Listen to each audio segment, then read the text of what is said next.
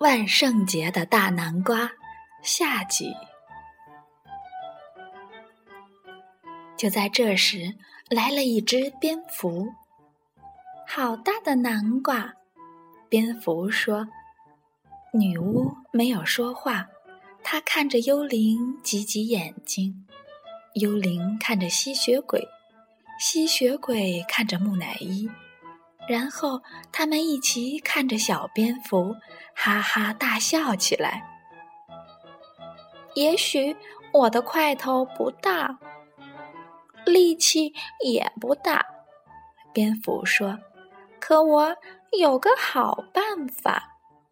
蝙蝠把他的主意说了出来。哼，女巫说。哼，幽灵说。哼，吸血鬼说：“哼。”木乃伊说。但是，一想到南瓜派，他们还是弯下腰，想把大南瓜从藤上摘下来。一、二、三，拉！蝙蝠喊道。蝙蝠拽着木乃伊。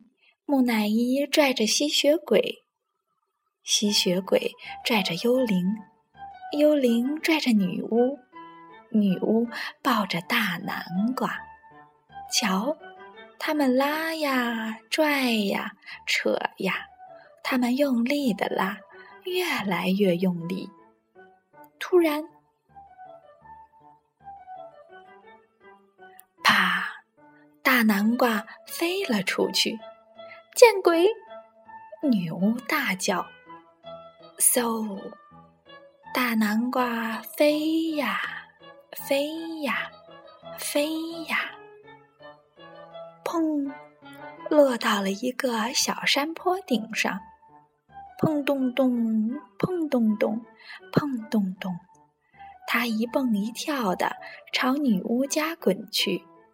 滚到家门口时，正好停了下来。蝙蝠，你太了不起了！女巫喊道。她赶紧冲进屋去做南瓜派了。哦，好吃！幽灵说。再来点儿。女巫说。实在吃不下了。吸血鬼说。这次聚会真不错，木乃伊说：“该回去了。”蝙蝠说：“真见鬼！”女巫目送着他们离开，然后她径直走出门，又种下了一颗南瓜种子。小豆苗。万圣节的大南瓜就到这儿了。等到明年万圣节的时候，我们看看女巫新种下的那颗南瓜种子会不会变成大大的南瓜。